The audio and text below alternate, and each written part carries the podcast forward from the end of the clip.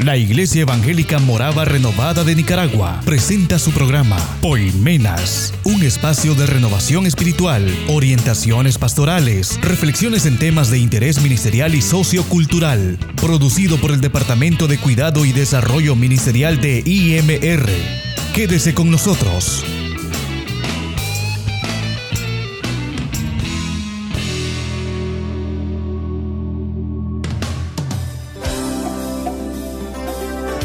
Buenos días, estimable Radio Escuchas, a toda nuestra audiencia, un saludo en el nombre del Padre, del Hijo y del Espíritu Santo.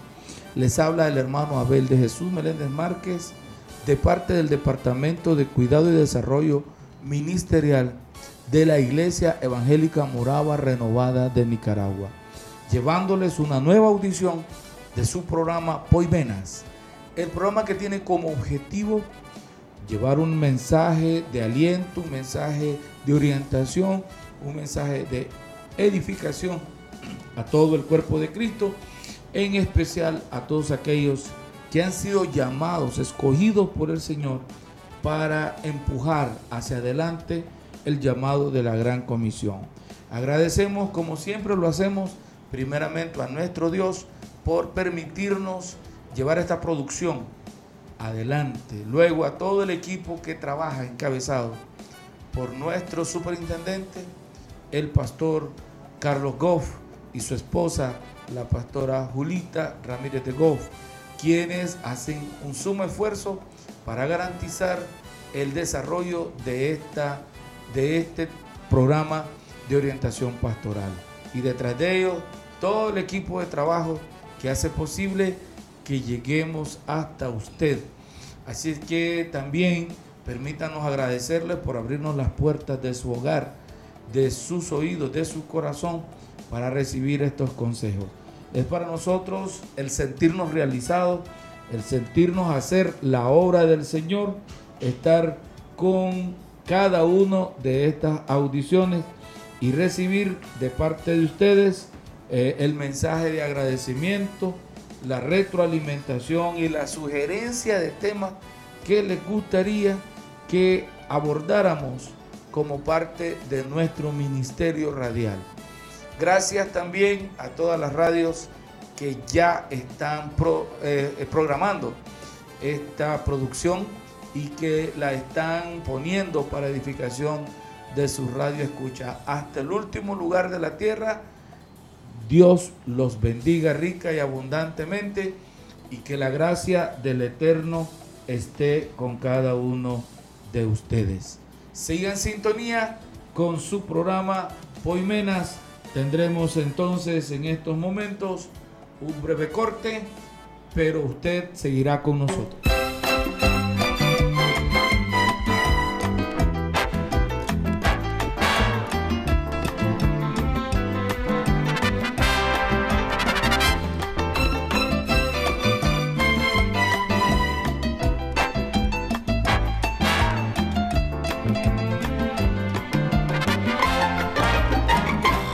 En la obra del que me envió yo quiero trabajar, porque llegará la noche cuando no podré obrar.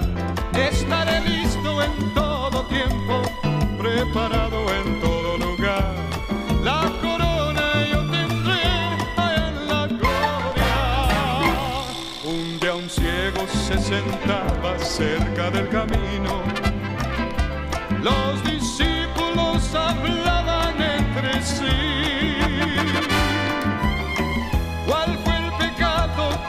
había llegado.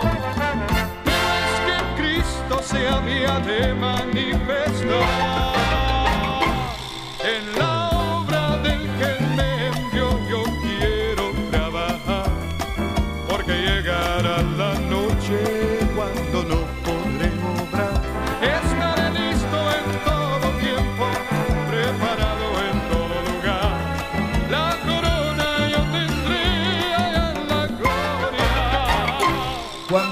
Jesucristo desarrolló su ministerio, varios objetivos habían detrás de ello.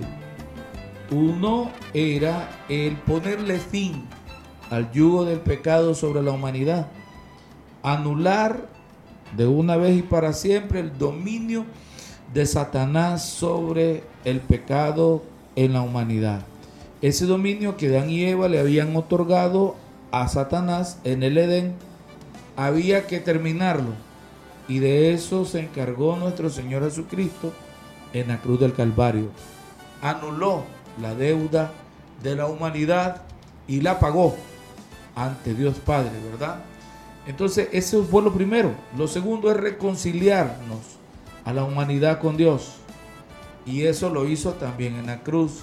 Nos reconcilió. Y a todo el que cree en Él le ha dado la bendición de ser hecho hijo de Dios. Lo dicen las Sagradas Escrituras ambos aspectos de su misión. La tercera y grande tarea en el ministerio o trabajo del Señor es garantizarnos vida eterna.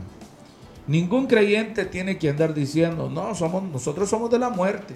No es cierto, éramos de la muerte. Y aunque tenemos que morir físicamente, nosotros no somos de la muerte porque hay promesas de vida eterna. Yo soy la resurrección y la vida, dijo el propio Señor Jesucristo. El que cree en mí, aunque esté muerto, vivirá. Entonces nosotros no tenemos por qué resignarnos a la muerte física como el fin de todas las cosas.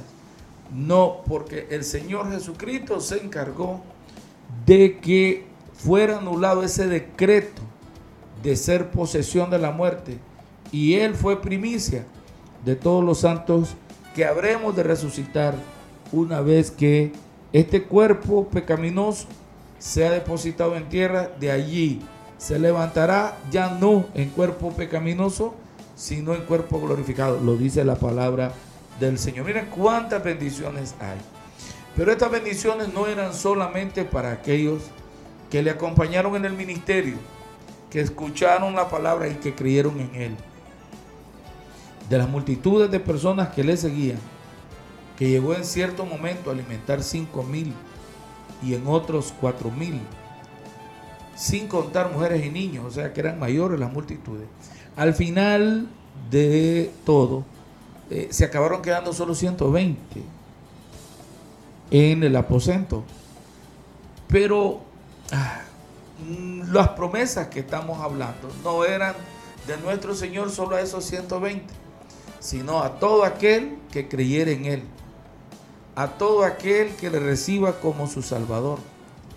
Y estamos hablando de toda tribu, lengua y nación.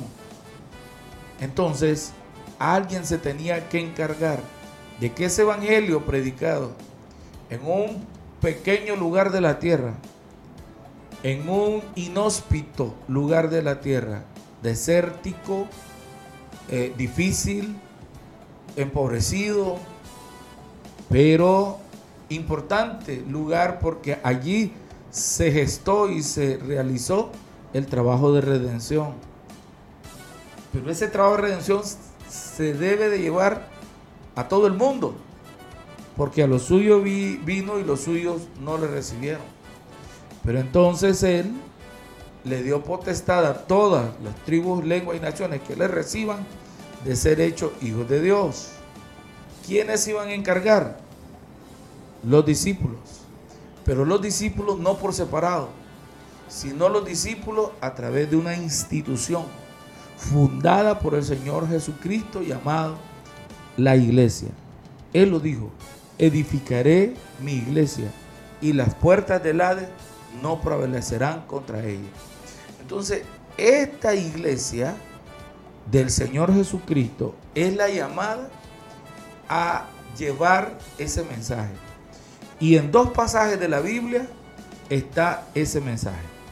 Uno es Marcos 16, 15, al cual vamos a leer pues y vamos a dejar en claro que es el que más se conoce como la gran comisión. El Señor entrega una comisión a los discípulos, a los suyos, y les encarga, pero como un rey encarga a sus vasallos. Él encarga como rey de reyes y señor de señores a sus discípulos llevar a cabo este mandamiento. Marcos 16, 15 dice, y les dijo, id por todo el mundo y predicad el Evangelio a toda criatura. Este es el, el pasaje más conocido y el que más eh, se presenta como, como el de la Gran Comisión, aunque son dos, pero el otro lo vamos a ver más después. Veamos este primeramente. Marcos 16, 15 tiene dos palabras, más bien tres palabras, tres palabras que son claves en este pequeño pasaje. Y les ruego irlas trabajando en sus Biblias. La primera palabra es un verbo, ir. El verbo ir. El segundo, o la segunda palabra es predicar. Entonces tenemos ir y después predicar. Y el tercero es el objeto directo de la predicación. O sea, el fin principal de la predicación. La acción de predicar pregunta, ¿qué es lo que voy a predicar? Entonces la respuesta es el Evangelio. El Evangelio. Entonces esa es la tercera palabra importante, el Evangelio. Vayamos entonces al análisis de este pasaje, porque la iglesia tiene que estar clara, desde el pastor hasta cada uno de los que se dicen ser cristianos, se sienten cristianos y son cristianos, deben de estar claros de que este pasaje marca la razón de ser de la iglesia. Hay iglesias que se han dedicado a andar diciendo por todo el mundo, por todo el mundo, nosotros somos la iglesia de Jesucristo, la verdadera iglesia fundada por el Señor y los apóstoles. Nosotros somos. Y no han realizado la tarea que el Señor le ha encomendado a su iglesia están crudos. Si usted es iglesia del Señor Jesucristo, entienda, Dios no quiere cristianos solos. Aquellos que dicen, bueno, en la casa uno busca del Señor, en la casa, no, olvídese, ese es el diablo que está metiendo esos pensamientos.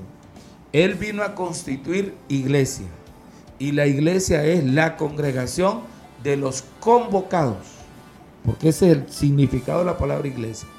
Aquellos que se reúnen en un punto convocados y hace apelación a aquellos a los que un rey los llamaba y ellos se reunían desde diferentes lugares, bajaban de las aldeas, de las montañas, salían de sus casas y se congregaban en la plaza convocados en el nombre de alguien importante. En este caso, la iglesia es la multitud de aquellos que viniendo de diferentes orígenes, saliendo de diferentes lugares, no siendo parientes muchos en la carne, ¿verdad? Se reúnen para ser parientes por medio de una sangre, y es la sangre de Cristo Jesús. Se reúnen convocados por un rey, y es el rey de reyes y señor de señores. Entonces, usted viene a ser verdadero cristiano cuando es parte activa de la iglesia de Cristo Jesús. Y la iglesia no está para andar diciendo, yo soy la verdadera iglesia. No, la iglesia está para hacer cumplir este mandato de su Señor, de ir por todo el mundo y predicar el Evangelio a toda criatura. Si no lo está haciendo, no es iglesia de Cristo. Recuerdo unos hermanos a los que su pastor los llamó y les dijo, tenemos que ir a evangelizar. Y cada miembro tiene que evangelizar cuando menos 10 personas. Y, salieron varias gente diciendo, pastor, eso no es obligado. Pastor, ¿quién dice que eso es a la fuerza? A la fuerza nada se hace. Esto tiene que nacer de uno. Olvídese, hermano. Yo tengo que explicarles que en lo que Dios me ha dado a mí de capacidad para entender el mensaje, aquí el verbo ir, porque es un verbo, es una acción, está en modo imperativo. Y el modo imperativo en gramática indica una orden. Una orden que no se discute, una orden que no se razona. Una orden se obedece. Y dependiendo de quién es el que la da. Y en este caso, el mandato, la orden de ir, no le está preguntando a uno si quiere o no quiere, te está ordenando ir. Y si sos seguidor de Él, si sos iglesia, tenés que entender que hay que ir. Y no es si querés o no, ni está dando una opción si tenés o no. Si no querés ir a evangelizar, hay que ir. ¿Quieres evangelizar? Hay que ir. Así, así de claro. El, modo imperativo en la gramática indica orden. ¿Y quién es el que la está dando? Ni más ni menos que el Rey de Reyes y Señor de Señores. La palabra del Señor entonces es clara. Ir. Y cuando habla de ir, habla no solamente de que sea una acción. La palabra ir en griego es por autentes. Por eutentes. Por eutentes. Por eutentes que significa habiendo ido en el camino. O cuando vayas en el camino. Y hace referencia a la vida. O sea, en el camino de tu vida, desde que recibís a Cristo, en el camino de tu vida, no es determinado momento, no es solo cuando el pastor te dice vayamos a evangelizar, no es solo cuando la iglesia tiene campaña, no. Cada creyente tiene que entender que el ir, el verbo ir, en su origen, cuando el Señor lo dijo y cuando lo escribió el apóstol Mateo, eh, Marcos, perdón, dicho, porque Marcos tomó el evangelio de los testimonios de Pedro. Pedro, Marcos, el Señor Jesucristo, entendieron que es en el camino de tu vida, por donde estés, no en determinado momento, sino en donde quiera que vayas y estés. Estás en tu casa y llega un vecino, ir, ahí, allí, allí es ir Salís a la escuela a dejar a tu hijo y vas a la pulpería a comprar las cosas de la casa. Eso es ir. Vas a tu trabajo. Ahí estás yendo. Ir. Cada minuto de tu vida en el que vas a realizar cada acción de tu vida es el momento en el que el Señor te dice que hagas, que lleves a cabo la gran comisión. Es donde quiera que vayas es donde quiera que esté el cristiano, en el trabajo, en el descanso, en visitas familiares, ya sea que recibas a tu familia o que vayas donde él, cuando te estés relajando, cuando estés en el río, en el mar, divirtiéndote y vayas a comprar algo o se te acerque alguien a preguntarte la hora, eso es ir. Ese es el momento del ir. La razón por la que la iglesia está rezagada en la tarea de alcanzar el mundo para Cristo es porque no ha entendido el significado del ir. No es que tenés que esperar que Dios te llame, porque hay hermanos que se son han comprendido tan mal que dicen que el Señor me tiene que hablar. No, si no te tiene que hablar, porque él ya lo habló, él ya lo dijo. Es que el Señor me tiene que decir, pero acaso no está en su palabra. En su palabra está el ir.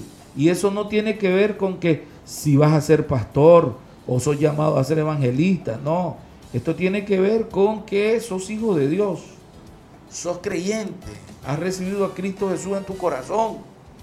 Y ahora tenés la tarea de ir. Pero además de ir, está las otras implicaciones. Predicar. Fíjense bien, ¿En qué momento vas a predicar? En todo momento de tu vida. Ya lo dejamos claro. Pero ¿qué cosa es el predicar? La palabra que ocupa el Señor aquí para presentarnos, el predicar es querousate, querousate, querousate, que viene de la palabra queruso. Claro, está en imperativo. Queruso es predicar y quereusate es predicar, una orden. Predicar. Es voz imperativa del queruso.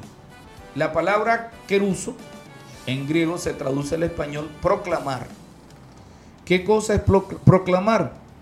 Es la forma en que se transmitía una noticia en aquellos tiempos.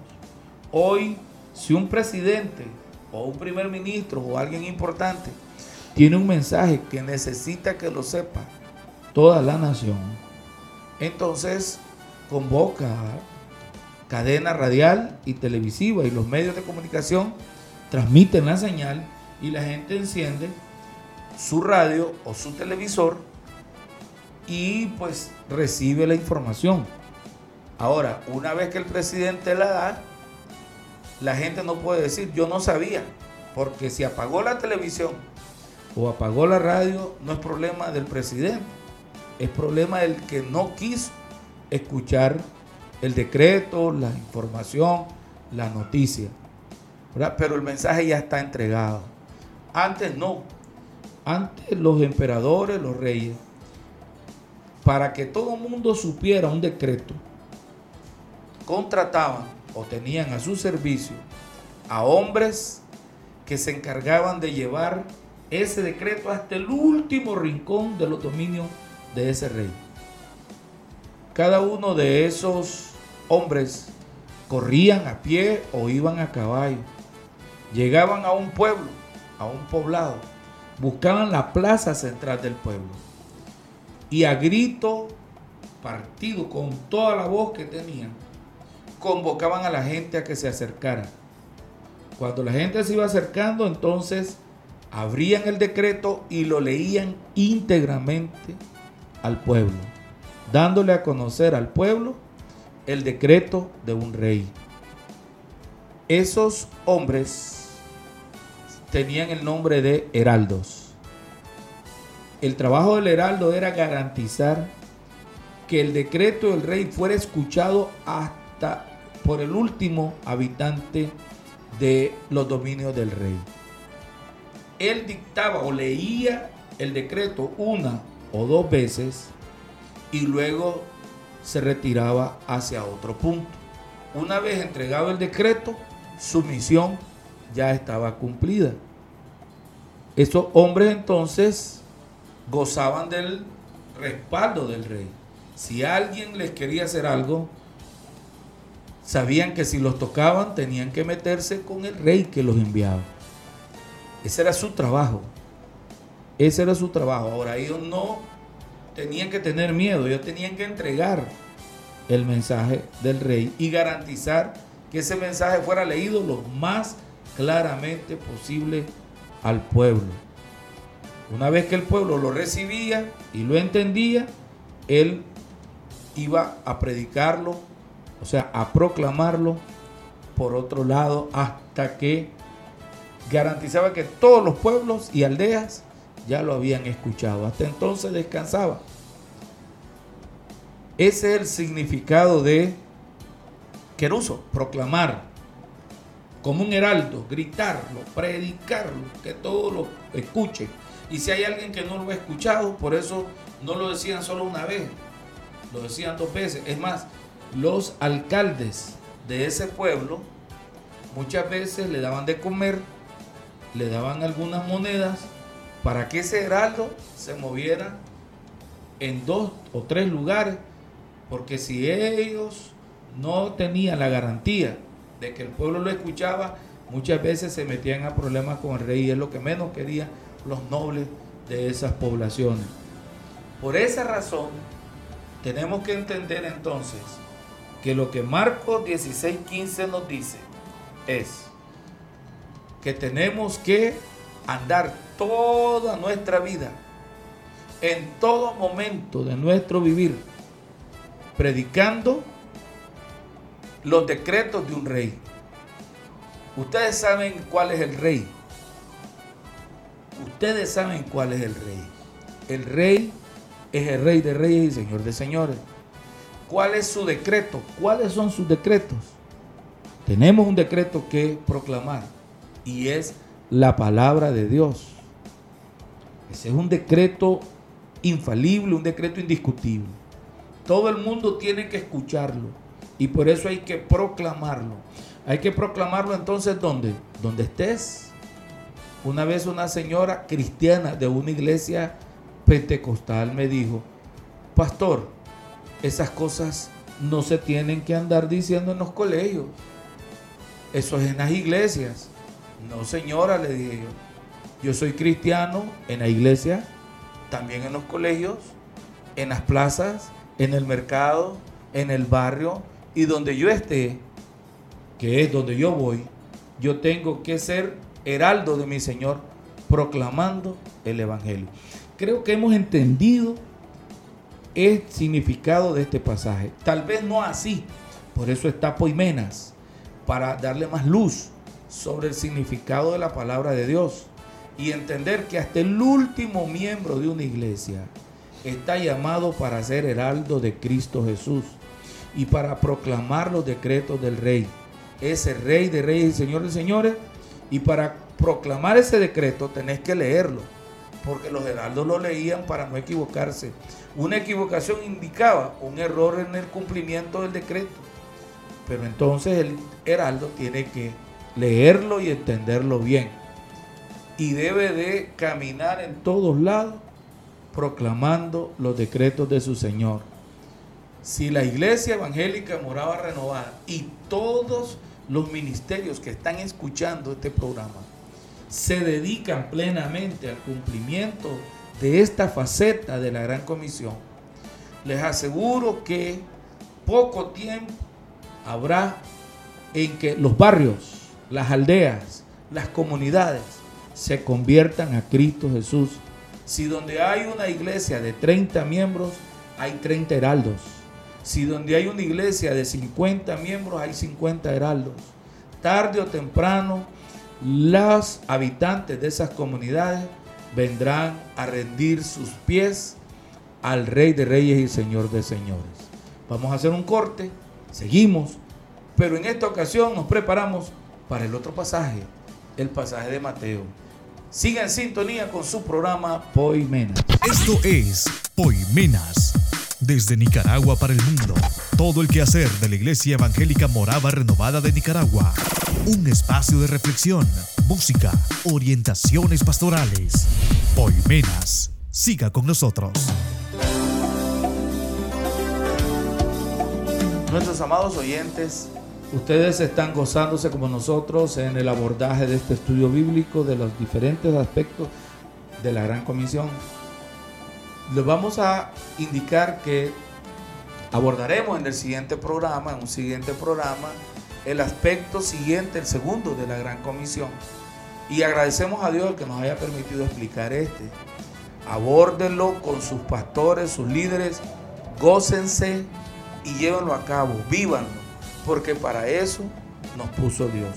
Que Dios los bendiga y sigamos escuchando las audiciones de su programa Poimenas. Poimenas es producido por el Departamento de Cuidado y Desarrollo Ministerial de IMR, auspiciado por los pastores Carlos y Julita Goff. Escríbanos a info Nos escuchamos en una nueva audición.